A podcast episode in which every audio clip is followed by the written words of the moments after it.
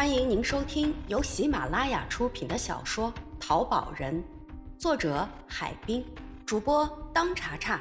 寒生有道，沈腾讲故事。第二十集，黑市倒卖。肖警长来到第二粮店，找到了赵丽。他把来意说明之后，就问赵丽：“啊，是这样的，听说您是一位资深的集邮爱好者。”我呢，想向您打听一些事情。有什么事儿，请讲。但愿我能帮到你。那好，既然您都这么说了，那我也就直说了。您知道，你们这一代有什么人除了爱好这集邮，还爱好收藏银元之类的吗？爱好集邮是我们集邮爱好者的正业，但同时爱好收藏银元的就很少了。因为那是两个不同的类别，我知道的正统的集邮爱好者中是没有的，除非那些专门从事倒卖、投机倒把的那些无业人员。嗯，那您知不知道这些人当中有没有这样的人呢？这倒是有，比如那些经常在我们粮店门口倒卖粮食的，他们其实除了粮食什么都倒。我知道的就有一个叫金猴的。他有的时候倒卖粮食，也倒卖化肥、煤炭、文物和银元、邮票，他好像也倒。总之，什么能赚到钱，他就倒什么。那您说的这个人，是不是叫金猴？哦，那是他的外号，本名叫什么我也不知道。不过这个人有点名气，一提金猴，他们玩古玩、钱币、邮票的都知道。太好了。那您知道这人住哪儿吗？这个我就不清楚了，可能住的也离这儿不是很远。我们粮店门口啊，经常能看到他的影子。您看这样行不行？我给您留个电话，到时候您再见到他的时候，您给我打个电话，可以吗？可以。真是太好了，谢谢您，再见。晚上，肖警长站在阳台上，边吸烟边思考着下一步的工作。这个名叫金猴的人和邮票、银元都有关系，他会不会是写匿名信的人？怎么才能确定是不是他？晚饭后，肖警长在阳台上来回踱着步，烟一支接一支。忽然，他想起来信中还提到的另一个叫高三的人。这些人是专门从事古文物倒卖的，这类人一般在公安局都会留下点记号。我明天。到局里查一查，金猴或高三如果有案底，就可以找到他们。找到其中之一啊，一定能抓住这金猴的尾巴。第二天上午，肖警长果然从刑警队摸到了高三的案底，从中他掌握了高三的家庭住址。接着，肖警长办理了一张询问通知书，按照地址传讯了高三。高三是个无业游民。年纪二十七岁，来到公安局后，开始装作一副傻乎乎的样子。对于为什么找他等问题，他总是绕着弯子，不正面回答。肖警长也不着急，沉默了一会儿，他拿出了那封匿名信，问高三：“知道写信的是谁吗？”高三看了看信的内容，说不知道。不过，肖警长从他那躲闪游弋的眼神中看出，他是隐瞒着事实的。肖警长突然发问：“哼，认识金猴吗？”听到这句话，高三猛地打了个冷颤，随后向肖警长要了一支烟，点着后长长的吸了一口，又长长的吐了一口气，才说：“看来你们已经知道了，我认识金猴。是的，这封信是金猴写的。”接着，高三向肖警长说出了这件事情的整个经过。高三初中毕业后就一直无业，依靠各种投机买卖生意为生。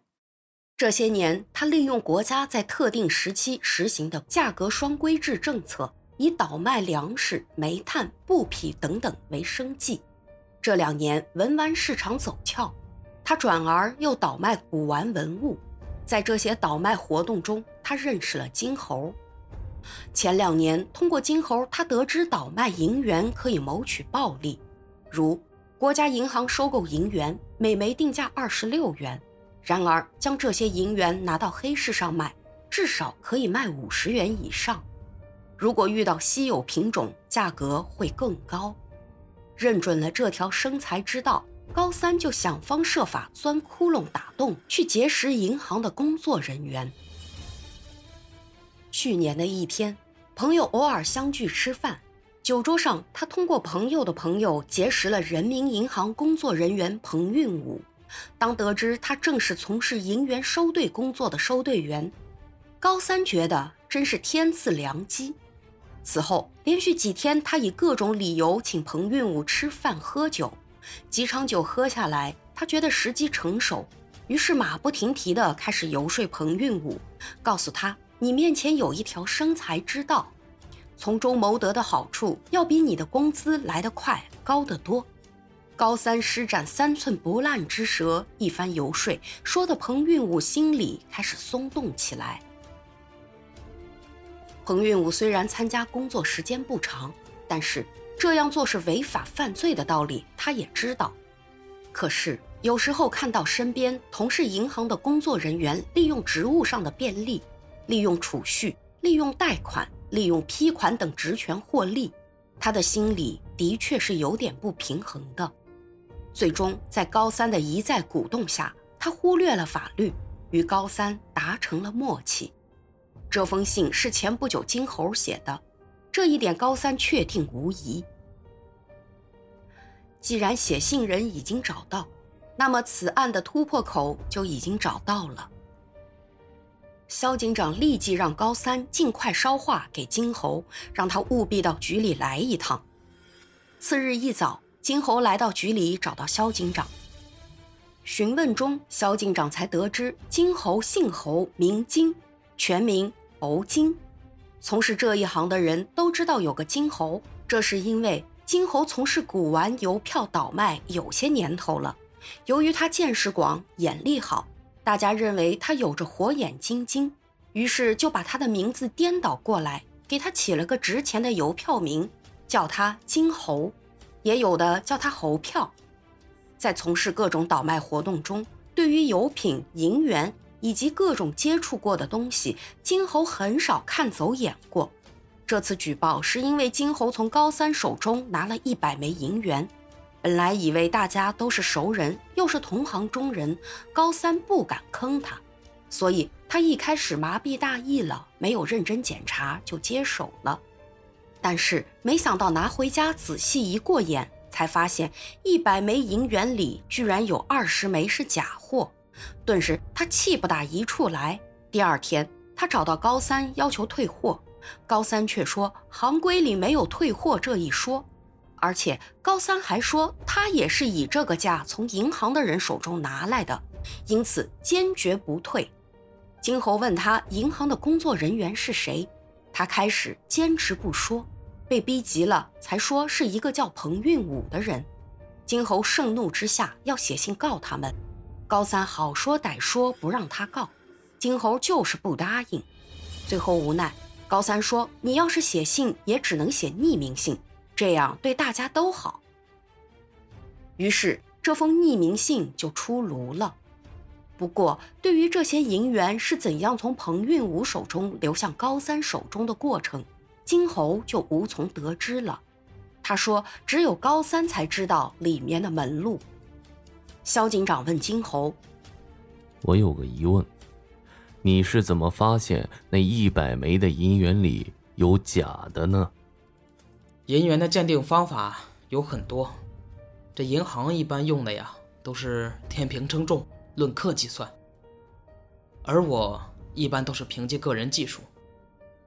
第一。可以将两块银元对敲，通过声音判断真假。一般的银元声音很平，质量差的银元声音很尖。第二，可以通过外形判断真假。真的银元采用机械冲压，压力大小适中，而假的银元则是用钢模制作，质量较差。第三，是用放大镜进行观察，可以看到细节之处存在的差别。这第四，就是观察齿边儿，这一点儿也是制甲最难做好的。我接触的多了，主要是靠手感试出重量。开始我也太轻信高三儿，认为和他打过多次交道，他不会骗我。没想到，这一次还是真被他骗了。不过他说是被彭运武给骗了。嗨，要知道，这行内呀水太深，一个不留神都会走眼。亏得我后来又检验了一回，才及时发现这里面呀有二十枚假币。否则呀，真是大意失荆州。亏了钱是小事儿，但是在这行内，我这一辈子的英名就毁了。本集已播讲完毕，感谢您的收听，欢迎您免费订阅本专辑。